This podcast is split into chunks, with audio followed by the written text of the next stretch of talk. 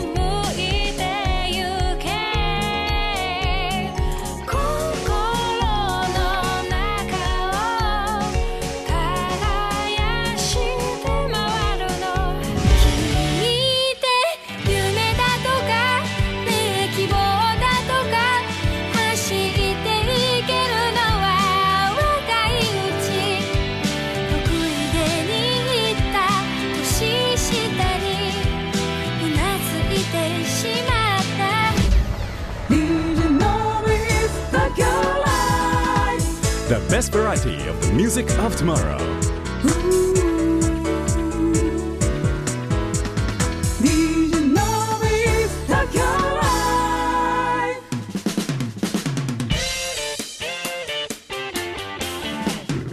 DJ のミス東京ライブへようこそ今日のゲスト小林美奈さんです。はじめましてよろしくお願いいたします。よろしくお願いします。いやいやいやスタジオに初めてお越しいただきまして。はいありがとうございます。皇居って何？っていうところから入ってましたけれども恥ずかしいあんなっちゃ後ろにねあの今緑豊かな皇居が広がっているわけでございますけども、えここに天皇陛下住んでるんですか？みたいな感じから 今日はあの笑わせていただきましたけれども。すいません物知らず女ですえっと東京に来られたのがいつ頃だったんでしたっけ、えっと去年の3月に上京してきました。ということはちょうど1年ちょっと1年半ぐらい。そうですね。どうかというと。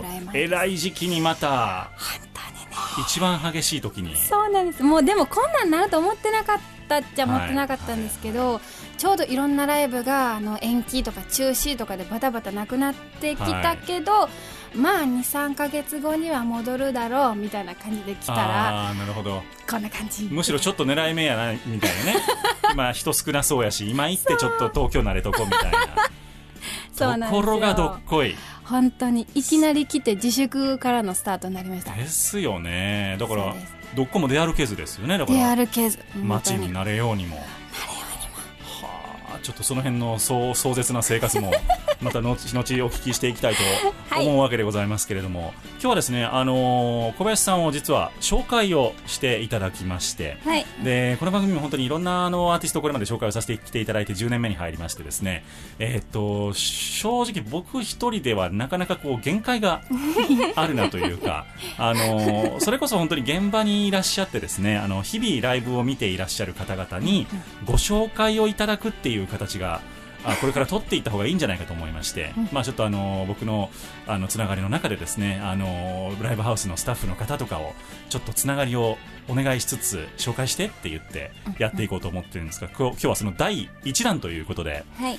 えーライブハウスの音響エンジニアでいらっしゃいます、えーピンクさんにはい。今日はご紹介をいただきました。どうえも。こんばんは。こんにちは。ピンクです。えっ、と都内のアコースティックライブハウス中心にいろんなところで PA エンジニアをさせていただいております、はい。ありがとうございます。よろしくお願いしよろしくます。お願いします。それこそあのピンクさんは、えーっと残念ながら閉店をしてしまいましたが四谷天窓という、まあ、去年ねここに来てあの最後あの西武天窓っていう感じで。そうですね、えースペシャルをさせていただいてたそうなんです。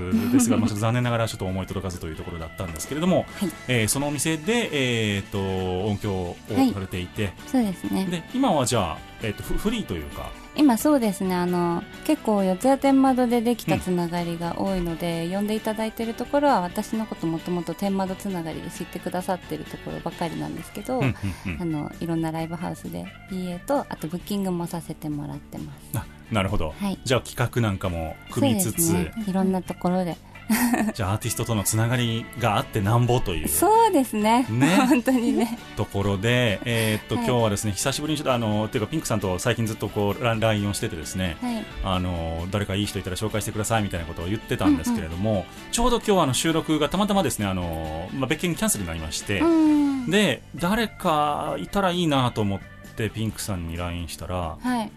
さっと小林皆さんを紹介していただいて 今日はなぜ皆さんを紹介して小林さんを紹介していただいたんですかえなんかあの、うのびーさんとあの結構音楽の趣味が合うなと思って、はいはいはいはい。そう好きなアーティストさん私の好きなアーティストさんのびーさんも好きなことが結構多いから、はい。あの紹介したいなって思ってた方が実はもう心の中で何組かいて、うんうんうん。で19日あ19日って言っちゃった。あいいですいいです。かはい。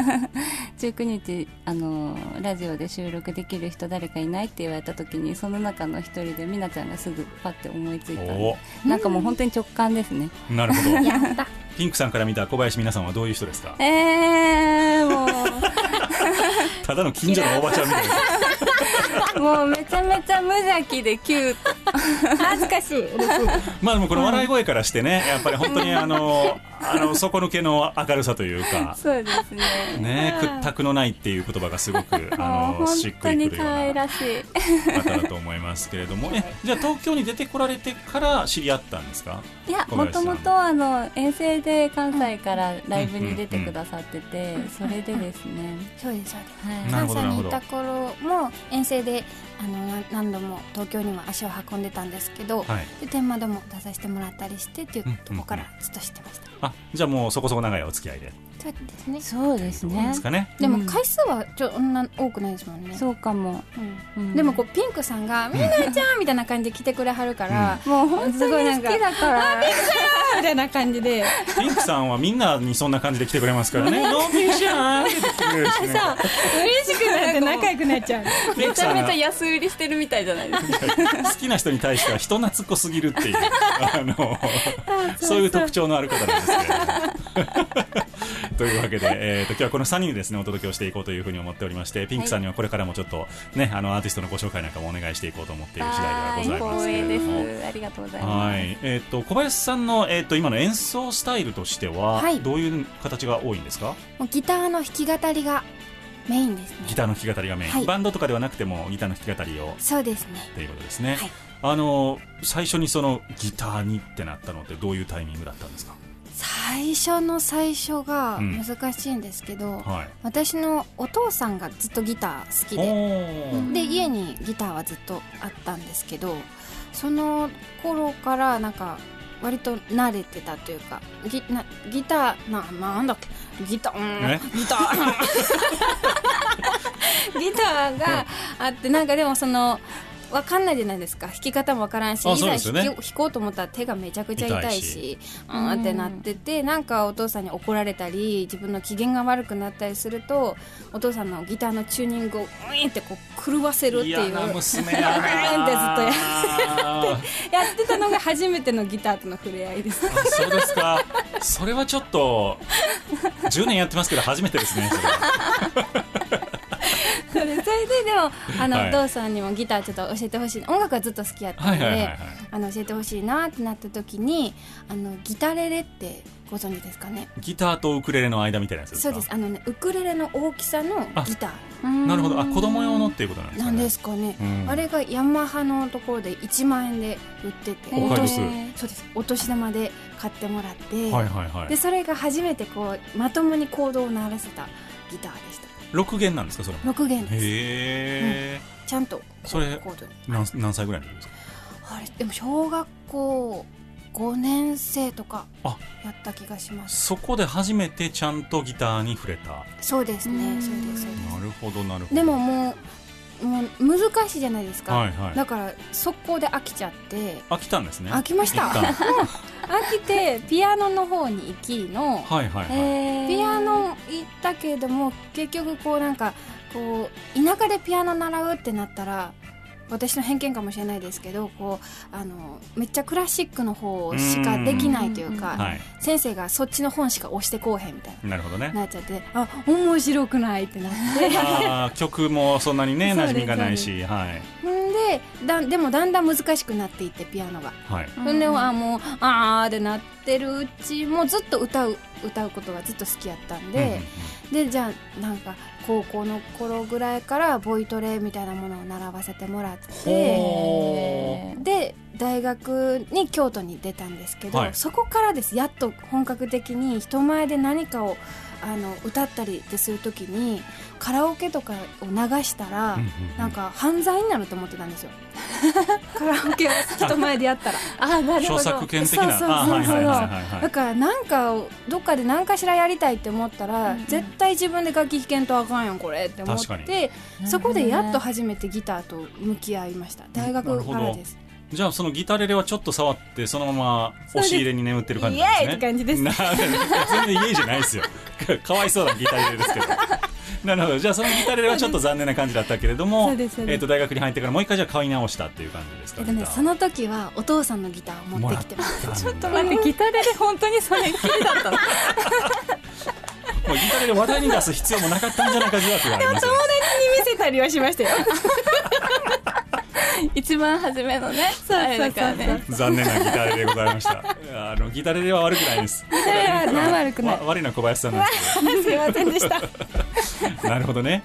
そうです。じゃあそうやって、えっとギターともう一回じゃあ再会をしてそうですね。そこからまた音楽アーティストとしての人生がじゃあ大学ぐらいから始まっていくとはいそう形なんですけどもここで一曲お届けをしていこうと思います「わたあめ」というナンバーでございますけども、はいどういう曲でしょうか？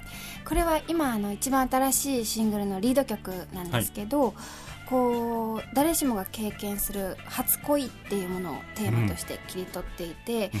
こういつ思い出しても胸がキュッと締め付けられるものをずっと持って大人になったっていうあの女性と女の子の間のような歌になっております。お届けをしてまいりましょう。小林皆さんのナンバーです「わたあめ。日が沈む涼しい風にもたれながら歩く。今と過去の境界線。懐かしいバス停。記憶と違うのは私が大人になったからか。不意に駆け寄る思い。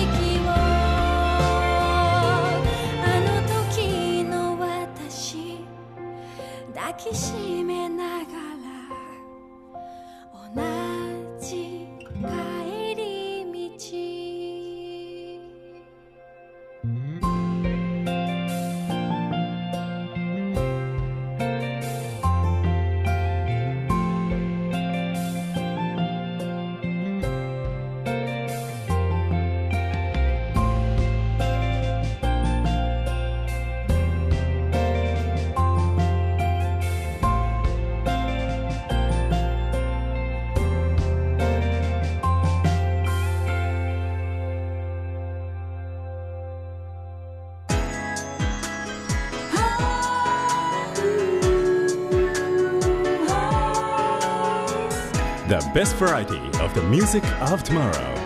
DJ Noise Tokyo Live お届けをいたしましたナンバーが小林皆さんのナンバーでございました「わたあめ」という曲でございました。なんか正直このタイトルとか小林さんの雰囲気からもっとこうポップなというか、えー曲を想像していたんですけれども、ガチバラードでしたね。ガチバラードでした。すいません。素晴らしい。照れました。いやいやいやもう僕バラード好きですか ら。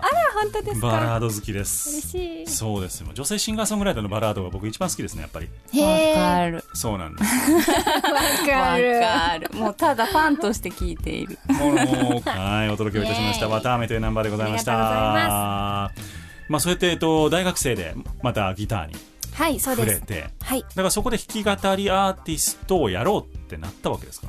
どういう？そうです。うーんなんかこの辺も難しいんですけどバンドを組むっていう脳みそがなかったんですよねまず、うんうんうん何にも本当に何も知らんくて人前でカバー歌ったら捕まるって思ってた人が人前で歌いたいってなって、はい、ギターを持っただけやったんで、うん。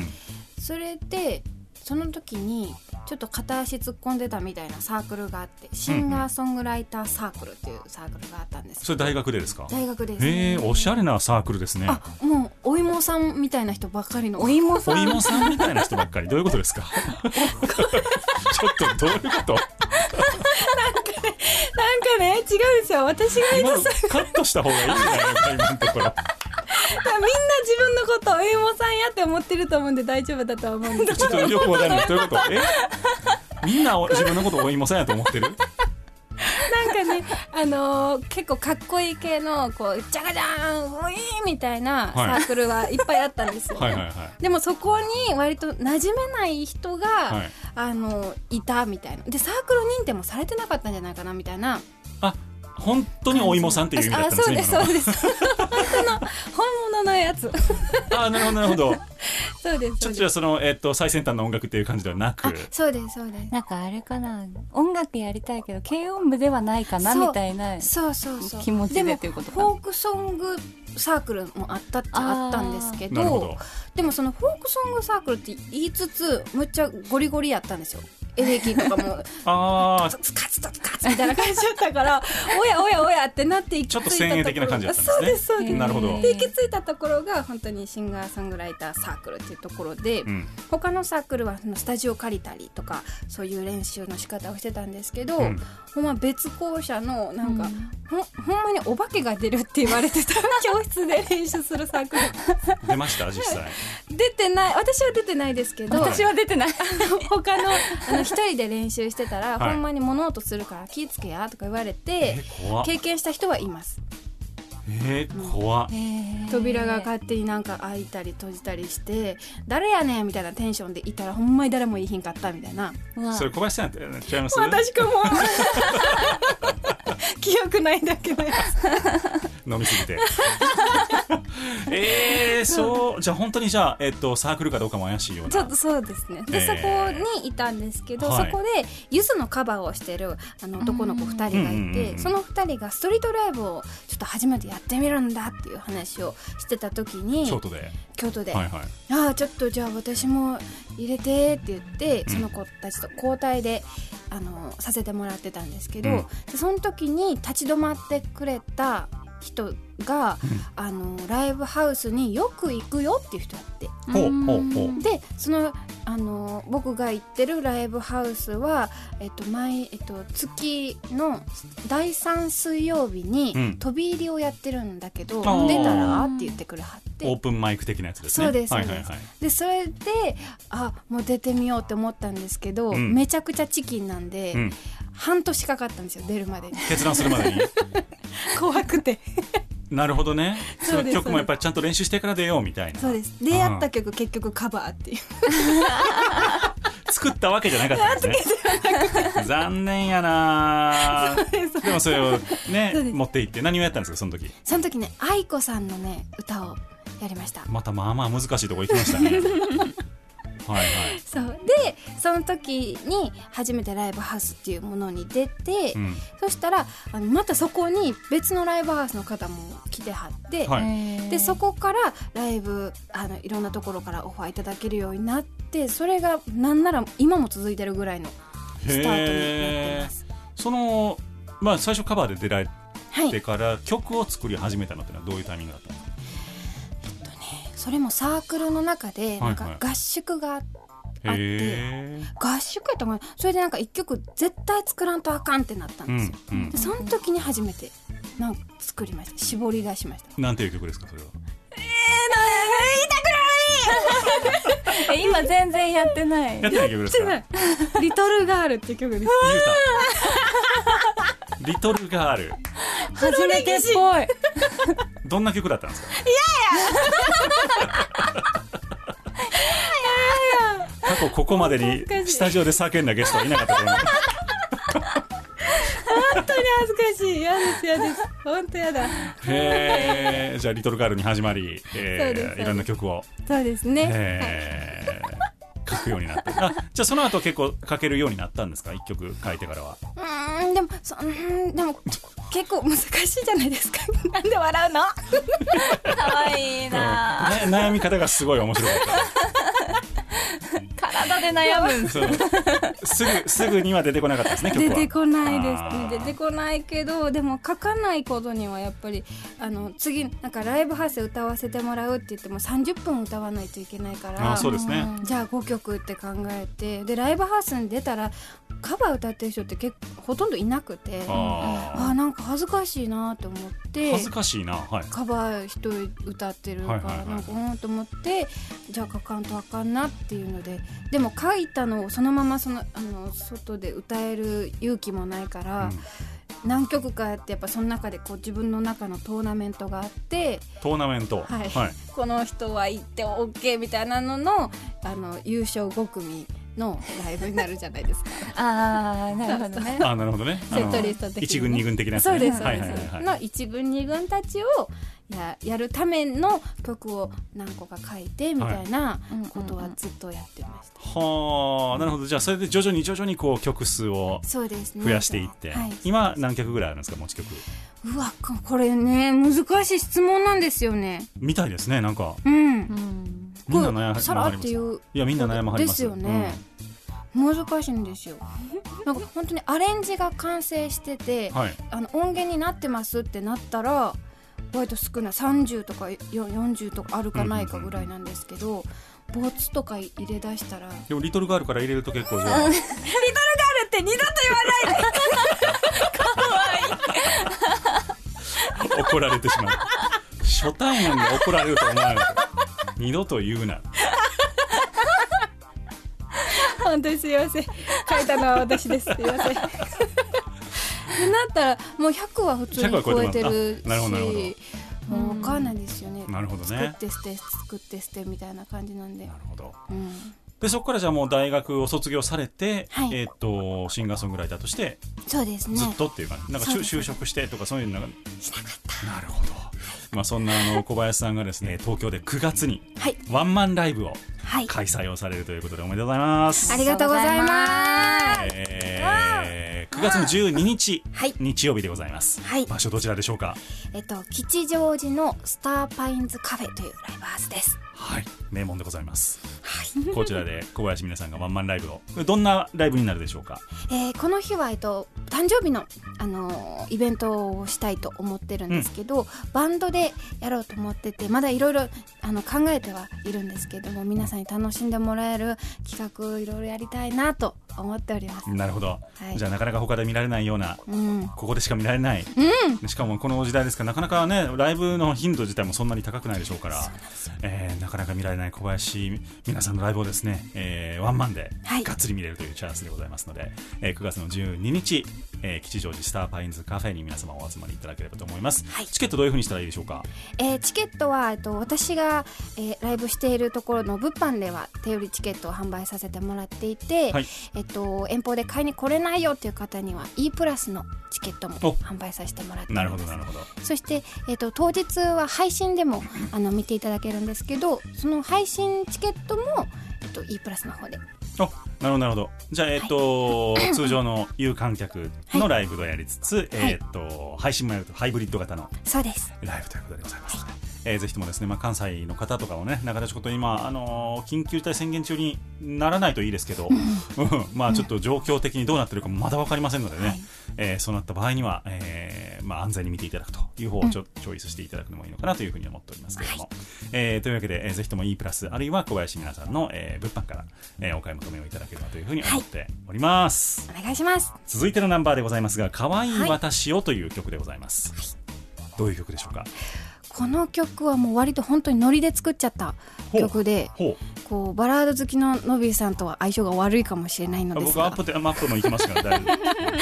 これはなんか割と踊れるような、うん。あの軽い曲にはなっておりまして、うん。こう好きな男の子がいるんですけど、うん。そのなかなかアタックできないけど一番可愛いところを見てほしいって思ってるけどいつもこっちが見てばっかりででも目が合うと目そらしちゃうみたいなそういうはやはやはやはやはやはや歯がゆい曲です。歯がゆい。はやはやはや歯がゆい。歯がゆい曲です。実体験。いやノット実体験。ノット実体験はい。ですね実体験してみたかったです。お届けをしてまいりましょう。小林皆さんのナンバーでございます。可愛い私を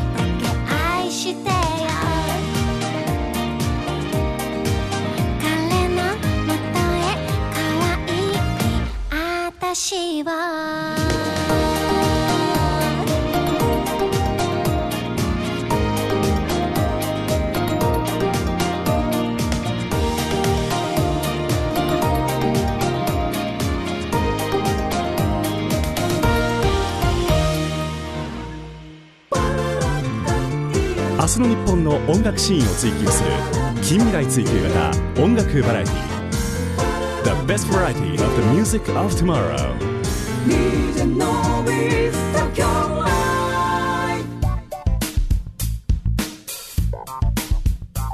お届けをいたしました。小林皆さんのナンバーで可愛い私をという曲でございはいました、ありがとうございます。これは想像してた感じでした。ああよかった。逆に。そうそうそう。そうなんですよ、えーというわけで小林皆さんをゲストにお迎えをしているわけでございますけれども、えーっとだから去年の3月に東京に、はい、えーっと引っ越してこられて。はい。まあ大変だったと思うんですけども。ね。だから、ね、思ってた音楽活動が全くできなかったんだと思うんですけど、はい。どんな感じでしたか？もう本当に何もこう外にまず友達もあの関西に比べてはいないし、はいはいはい。で言うて遊ぶとかも無理じゃないですか。無理ですね、だから新しい家にずっといるっていう活動になってました。もうだったらちょっと 空家賃払っても関西ちょっと今帰ろうとかなかったんですか？それは。いやありましたよ。ありました、うん。ありましたけどこうならなかったですね。ならなかった。なかったんかい。なりましたからのならなかったならなかった。緊張なんかあの心的にはそのなんか実家帰っちゃった方が楽だなとかいろいろ思ったんですけど、はいはいはいこなんで？ううん。なんかせっかく来てなーっていうのもあったし毎日配信はしてたんですよ、うん。と家から。配信で歌ったりしてたのでそれで割とこうあの配信があると喋れるので。なるほどなるほど。いや割とあのファンの方にすごい助けてもらいました。見てもらってる人とお話してる僕自身もそれは結構救われましたね。あのツイキャスで、はい、うん、もう5人でも10人でも来てくれたらなんかそれ飲めるじゃないですか、とりあえずねああもうのこれ飲みに行けなくてもこれがあればなんとかなるわと思って ありがたい感じでしたけどね。本当にね助けられてるのはこっちだったりします、うん。そうね、じゃあその最初のだから多分5月末6月ぐらいまではもう全く身動きが取れない状況が続いたと思うんですけどそこから秋にかけてちょっと緩んだじゃないですか一回。そうですね。その時はどんな感じでしたか？でその時にこの CD を出してて。はいはいはい、でその9月があの誕生日なんですけど、ん。その時に無観客のワンマンライブをしました。おそれはどちらでされたそれは、えっとのまえっと、代官山ノマドっていう。かなるほどなるほど。はい。で。させてもらってっていう、なのでその CD を作るためにいろいろいろんなこうなんですか裏の動きがあったんで割はい。とその辺はバタバタはしてたんですけど、なるほどなるほどでまたね緊急事態宣言今年に入ってからずっと緊急事態宣言みたいな感じで、やってきておりますけどちょっとさすがにね。ちょっとさすがにおって思いますけど僕も。はどう過ごしてらっしゃるもうなんか慣れた感じですか？そうですね。もうライブも、あのーちゃんとこう対策した上で開催してくださるライブハウスがたくさんあるんで、うん。そこに参加させてもらって、うん。あのライブしてますね。なるほどね。はい、今もどこもライブハウス厳しいでしょ？ピンクさん今そうですね。なんかアーティストにね場を提供したいとは言え。なんか歌う場所も集まる場所もうんあのそのための場所っていうのは変えたくないんですけど結構お願い事が多くなりますね。そうですうん。よねそうですね。いやだから本当にあの出演者の方も昔みたいにね終わってからあの朝まで飲むみたいなこともできないですし、だからこの音楽、ね、ミュージシャン同士の横のつながりみたいなんてどうですか？東京来てから広がりました？やっぱり。でもその対バンでもなんだろうシンガーソングライター界隈ってうん。あんまり打ち上げ打ち上げなくないですか？あそうですね。うん。ああなるほどなるほど。そうなんです。終わってから、ウェイって飲むっていう文化が私あんまりなくってあ私の界隈かわかんうなんい僕の知り合いがおかしいだけだと思います多分。あんまりないんでそこなるほど。でもこうやっぱ終わってから帰らないといけないじゃないですか強制的に、それはやっぱちょっと寂しいですよね。片付けとかしながらなんか今日のライブのこととかお話ししたりとかはめっちゃあったのが割とこう何時に閉めないといけなくてさみたいなあそそくさと帰る。そうですよねうん。ちょっと反省会みたいなのもできないですもんね。で家帰ったらまだ10時前とか。で 早くないみたいな。OL みたいな生活ですもんね。じゅそう。ね。普通になりますもんね会社勤めしてでもそういうね。出てもどこも寄れないしね。そうなんですよ。全部閉まってるそからっか全部閉まってますね、そう。お腹ペコペコで帰るっていうのがほやーって。まあそれなんですよ、うん。もうこのこの建物で収録をして8時頃なんですけど大体終わって僕出る頃、何もやってないんですよね。コンビニでなんかもうおにぎりとビール買って 歩きながらみたいそうなんですよね。なねなんかちょっと自分へのお疲れさもしたいですしねたまにはね。そういうことも。そっかじゃあ本当にそういう意味では、えー、と東京での生活っていうのがコロナ禍しかそうです。知らないっていう感じですよね。そうですそうです。なんかもったいないね。ピンクさんねねえ。そうなんです。なカフェとかも行きたいし。そうでしょう遊ぶ遊ぶなどをしてみたいです。そうですよね。みんなで集まってワイワイとかバーベキュー行ったりとかね。バーベキューっていうものは、東京ではどこでするんですか？多摩川の河川敷。多摩川の河川あ敷私葛西臨海公園葛西臨海公園ね。うん。もうなんか全然わからんもんな。海の方にもありますよね。そういうこうあのバーベキュー専用公園みたいなのがあそうそうそうそうにビアガーデンとかも今年ビアガーデン閉まってるもん行きね。て どうなってるんですか？できない？思いっきり遊ばせてあげたいわ。遊ん遊んでみたいです。いやー本当、うん。その日が早く来てほしいなと思いますし、はい。ね、一人一人が責任を果たせばっていうところなのかもしれないですけど、なかなか難しいところでございます。平和な世界が戻ってくることを願っておりますが、えーだから9月の12日には平和な世界がちょっとでもね見れるといいなと思っておりますけれども、えー吉祥寺のスターパインズカフェではい。小林皆さんのワンマンライブが開催をされます、お誕生日祝いですもんね。そうです。タイトルは？えっ、と超節目小林美奈ワンマンライブ。レディーに年齢なんて聞かないで13っていう。タイトサーティーって書いてあるんですね。書いてます。えっと言っていいんですねそれはね。そうです。30歳ということですね。そういうことですおめでとうございます。ありがとうございます。ありがとうございます。いやこっからですよね。僕ね30になってから仕事が楽しくなりましたほんまですか、はいはい、20代はもう一個も楽しくなかったです、あれ？はい、あれ？一個も楽しくなかった。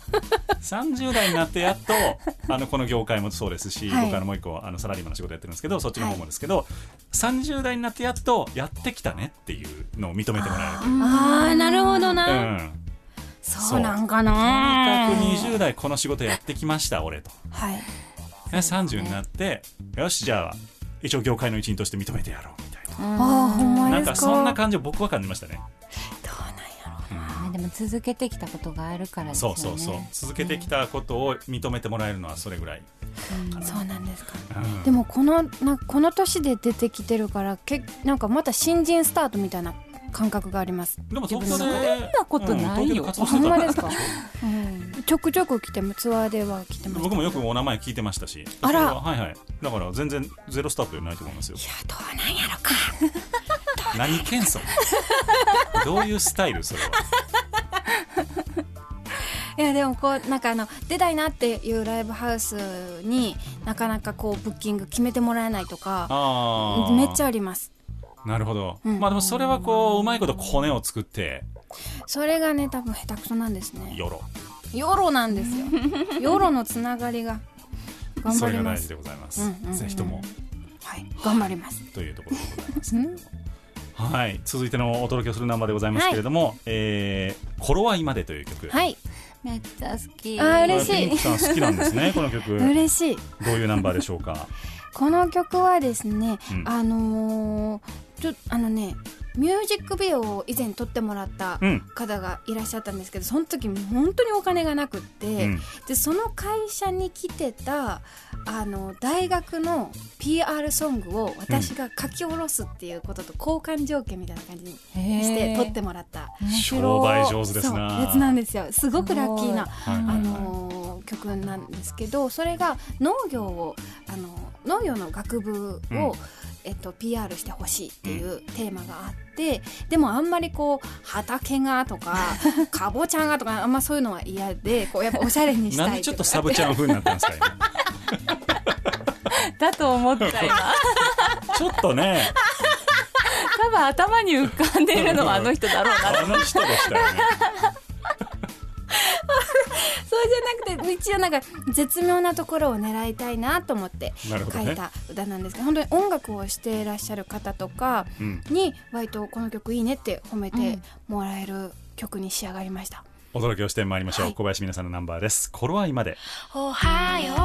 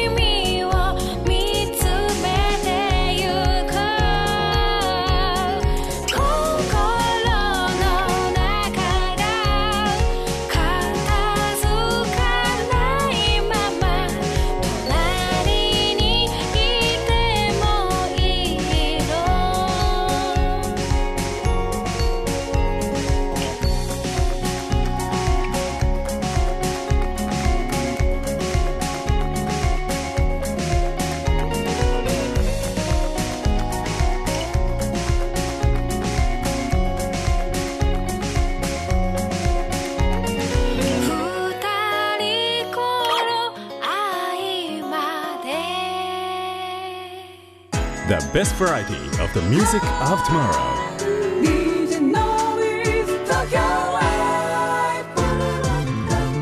明日の日本の音楽シーンを追求する近未来追求型音楽バラエティ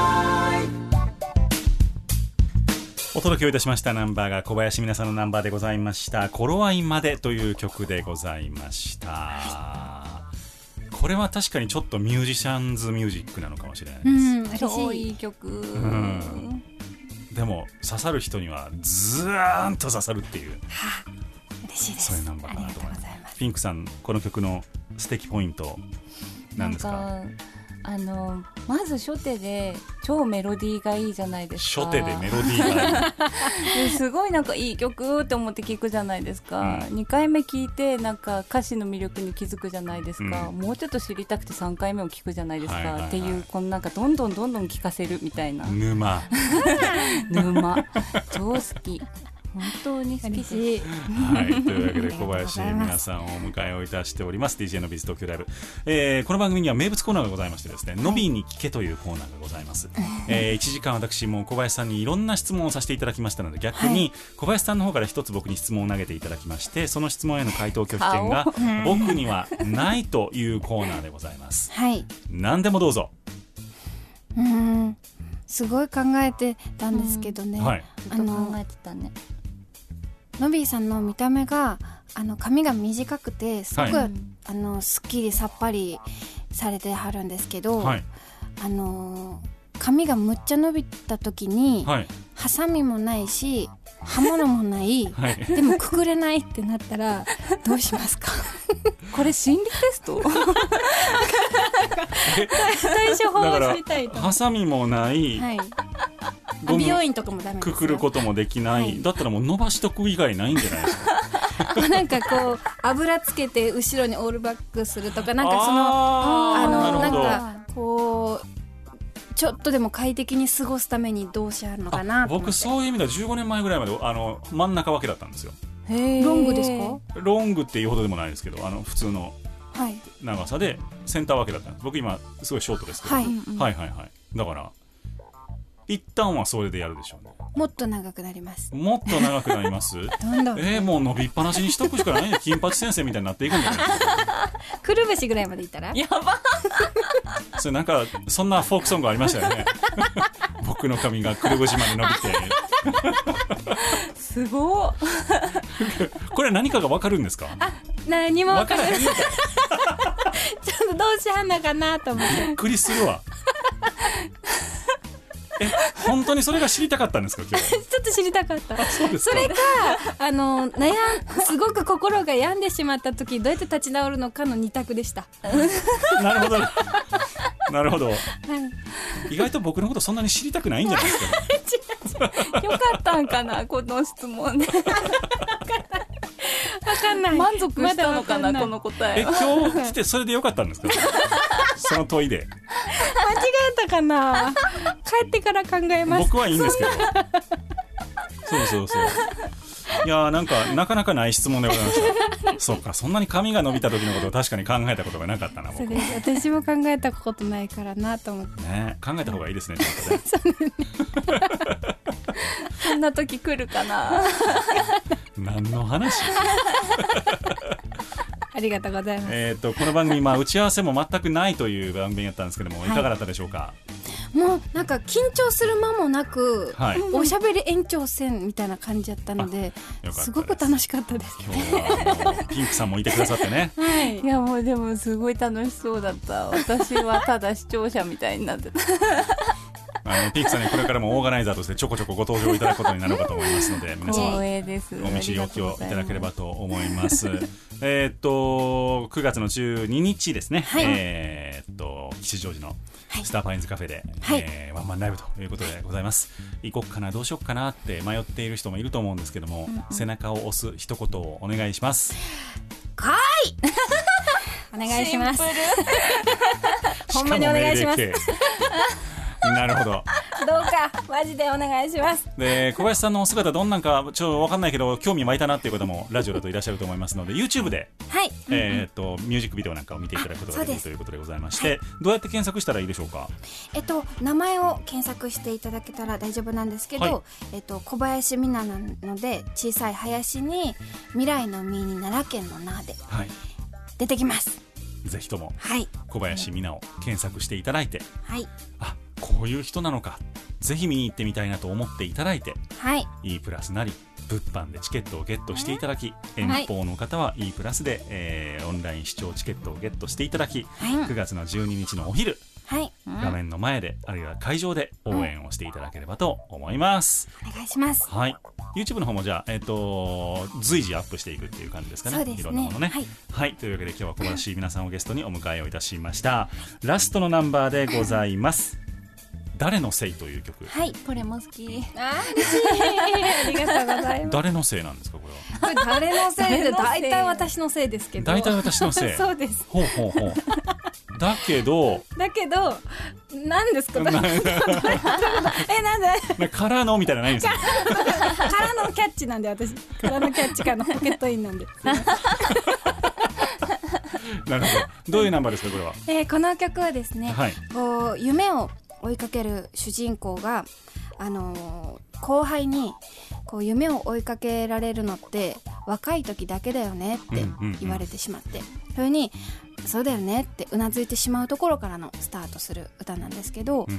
こう夢が叶わなかったりとか自分がなりたいものに近づくことができなかったりっていうものをあの環境のせいにしたり自分以外のこの人がうまくやってくれないからだっていう風に誰かのせいにしてしまうんじゃなくて全部自分の力で切り開いていくっていうことがほんまに全てなんだよっていうメッセージを込めたちょっと自分にも向けたあの歌になっております。まさにこれからの時代の歌ということでございまして、えー小林皆さんの誰かのせいでお別れだって失礼しました。小林皆さんの誰のせいでお別れでございます。この後ですね DJ のビーズ東京ライブオンライン版だけのダウンロード版だけのおまけトークというものがございまして、えー本編電波に載せるにはちょっとあれな話題とかをですね いろいろいじっていきたいというふうに思っておりますので、えーぜひともご視聴よろしくお願いいたします。ホームページアドレス http コロンスラッシュスラッシュ e-nobby.com e-nobby.com で皆様のアクセスお待ちをいたしております。書いてる。書いてる？あのねテーブルにずっとねあいいはいすごいなと e-nobby.com でございますすごいなと思ってぜひともアクセスをしていただければと思います。今日のゲスト小林皆さんでした。ありがとうございました。ありがとうございました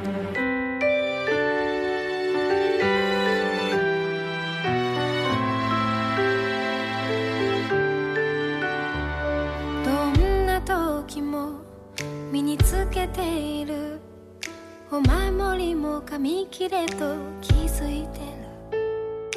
何かのせいにできないと足がすくんでしまう。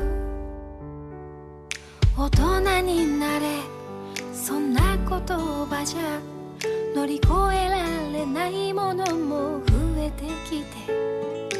スタートラインのさじ加減をいつも伺ってる。隣の部屋の毎朝6時アラームがまた夜をまたいでしまった。私を責め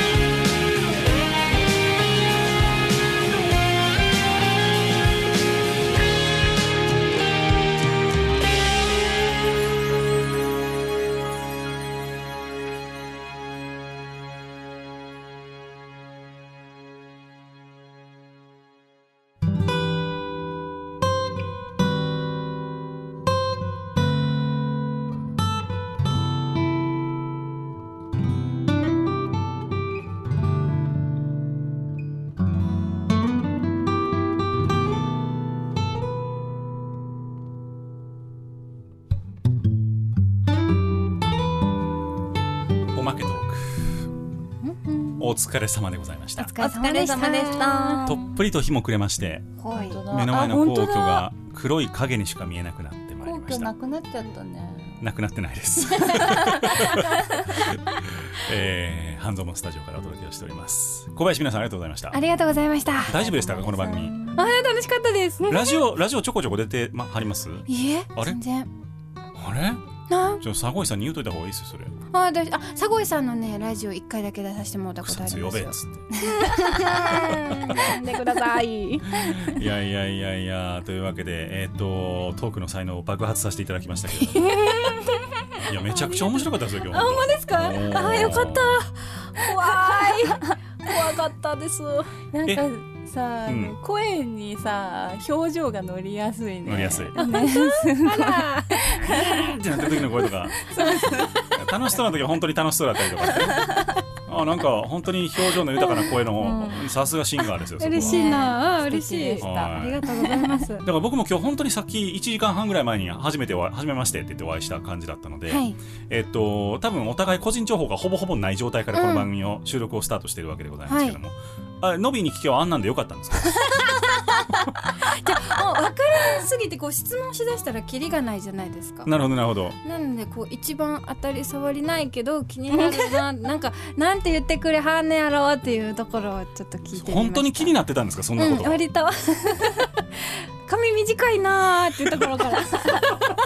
で誰にでもいい質問じゃなくてのべえさんにだから聞きたいことをそうそうそうそ探した人おる？えじゃあ逆になんかその人となり的な質問3つぐらいって言ったら何聞きたいですか？まずこのあのーあのさっきも言ってましたけど落ち込んじゃった時にどうやって立ち直ってはんねやろうなとか。なんか一つやめます。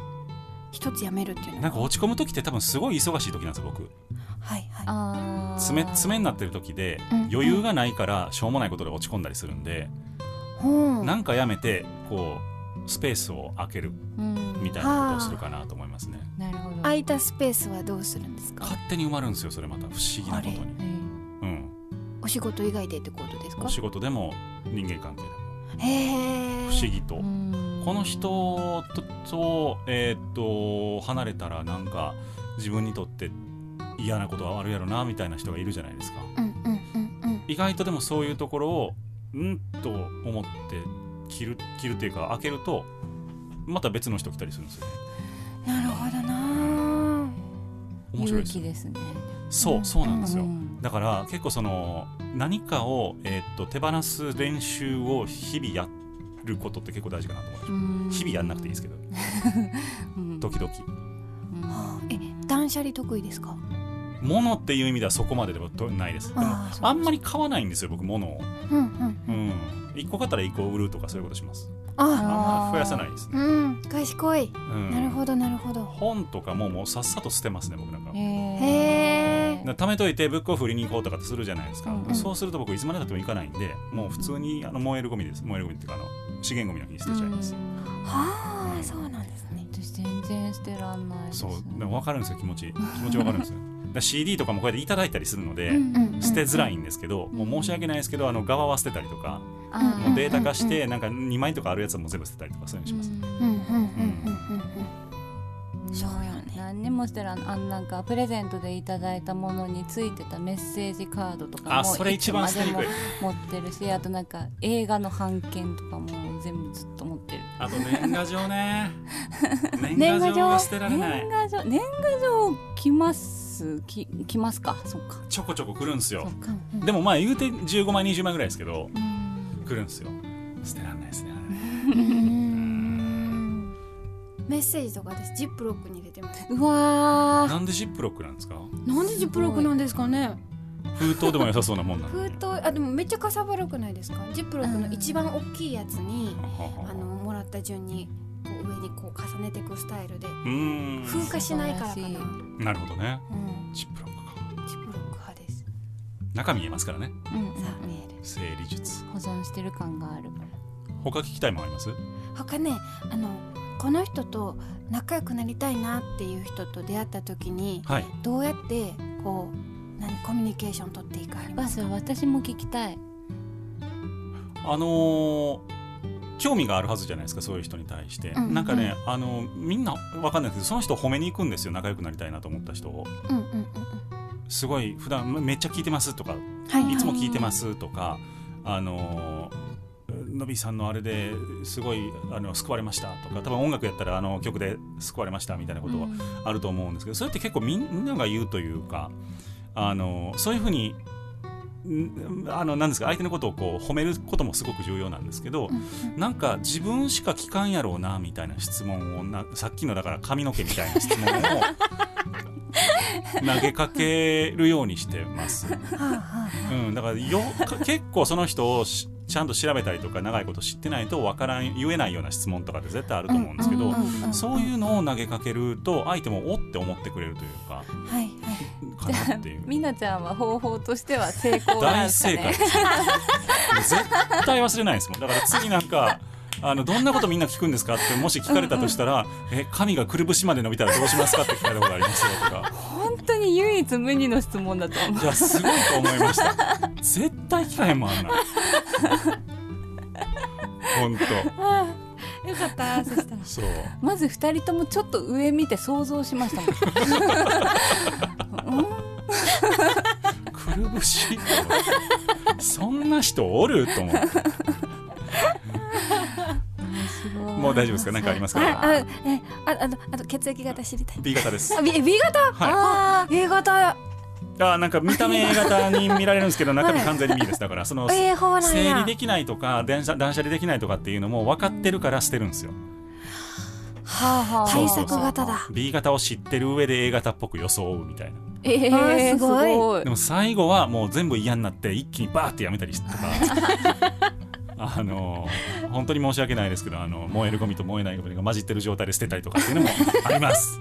なるほどです、えうん。B 型めちゃめちゃなんか言われたら納得しますね。そうですか？あのね、うん。なんか悪い意味じゃなくて私の周りの B 型はムードメーカーが多くて話がうまいですなるほど。僕ムードメーカーで話が上手い人のカテゴリーにはまってるってことですハかマっている。マジっすか？結構あの初めに出会った時からはい。話回すのがうまいし、人の話を引き出すのがうまいから、うんあのお仕事じゃなくてもねあはいはいはいはい。の普通に雑談の時にはいはいはい感じました、モテますかね？ね。あモテるモテるモテるモテる。やったやった えご結婚は？してます。子供二人います。お前やんけもう。なんやこのもう話十分。いやでもこの業いやもう十分なんですよ。もう十分なんやけど この業界でモテたいという気持ちをなくしたら終わりだと思ってます。よ、まあまあね、うん。うんね。本当に、この業界で働いてる以上はそこの気持ちは持っとかなあかんと思ってます。モテたいっていう言い方がねね。そうですよね。どう言ったらいいんでしょうねうんまあでもモテたいですね。そうでしょう。でもなんかそれこそもうもうみんなが知ってるようにものすごい大きい会社の社長さんとお話しする機会があって、なんで商売始めたんですか？って聞いたから聞いたら、いやモテたかったからだよっていうへでも結構それで全部説明できる感じであなるほどねみたいな、うん。なんか僕それ以来こうモテたいっていうのを前面に押し出すようにしてます一番純粋ですね、そう。だからそうやってあの眉を潜める女性も結構いるんですけど、うんうん。そういう意味じゃなくってみたいうな、ん。でもその人から見た時にあの人みたいになりたいとかあの人と喋ってみたいと思われることって大事じゃないですか、うんこの仕事をやっていると、そういうことです、めちゃくちゃ納得しました。うん、ああいい。私そのモテたいっていう言葉の見る角度が一個しかなかったなって思いましたもちろんねその異性かうらん。ちやほやされたいっていうのもなくはないしもちろんありますけどね、なくはないしありますけどどんどん歩み寄っていってるけど。そこはこうわきまえてというか節度を持ってやらないともう例えばここであのピンクさんを僕が口説いたりしたらあれですよもう業界で僕多分誰からも相手にされなくなるわけですよ。それはどうしても避けなければならないのでお仕事をやっていく上で。はい。というところかなと思います。すごい幅が広がりました。ありがとうございます。はい、というわけでピンクさんなんか質問ありますか？私か？らのびさん。へえーいやでも本当にあの話が上手い人だなと思ってたので私はあの前にのびさんに伝えましたけど人と会話するのがめっちゃ苦手だからそれをどうしたらいいのかなっていうのをみなちゃんが聞いてくれたからほほーって思ってましたね。うん初対面の人とね話し始めるのってめっちゃ難しいですね。僕も結構苦手なんですよそこは。なんかうん。変な風に脱線しちゃうんですよね私。えいいんじゃないですか、なんか頭の中で勝手にこう話を展開しちゃって、自分の中ではつながってるんですけど相手の話に対するレスポンスとしてちょっとなんか一個飛び飛びなんか飛んだところに行っちゃうみたいな。自覚できてるんだったらすぐそこって修正できません？でも。あうーんそうですよね。なんか口から出ちゃうんですよ私はでもめっちゃわ かるめっちゃわかる。て出ちゃうえ全然それ許される環境やしいいんじゃないですか？なんか政治家とかやったら絶対やめた方がいいと思いますけど。なんかこうあのフリートークで回してるじゃないですか、は回してるっていうかフリートークがどんどん展開していってでも絶対ノビーさんがあの元の話に戻してくれるからうん。だからノビーさんのラジオすごい安心して聞けるし安心して喋っててもなんかあここに戻ってくればいいんだみたいなところにあなんかその戻ってこれる。何の話だっけってメインパーソナリティが言うことほどダサいことはないと思っていて いやお前メインやろみたいな。なんかそれ1回か2回自分でやって自分で聞いてあダサって思ってそれでやめたんですよね。なるほど。だから結構そのどこに話を集中してるかというと今何の話題かにずっとこう頭の中でうん。聞いてますね。だからどんだけ脱線しても戻ってはきます。素晴らしいな。なんかそれをラジオをお仕事としてされている方にそれをなんか素晴らしいことだというのはちょっとなんか失礼かもしれないんですけど素晴らしいなと思いました、ありがとうございます。嬉しい。というわけでまあそろそろ頃合いではございますけれども、二人頃合いまでね。ね頃合いまでというわけでまたぜひ 小林さんも遊びに来ていただいてなんかワンマンとかリリースとかってなったらノビーの顔をちょっと思い浮かべていただいわ嬉しいです。はい。てあの連絡をいただければ、スタジオ撮りますんで。わあお願いします。嬉しい。やったというわけで今日のゲスト小林皆さんとピンクさんでした。ありがとうございました。ありがとうございました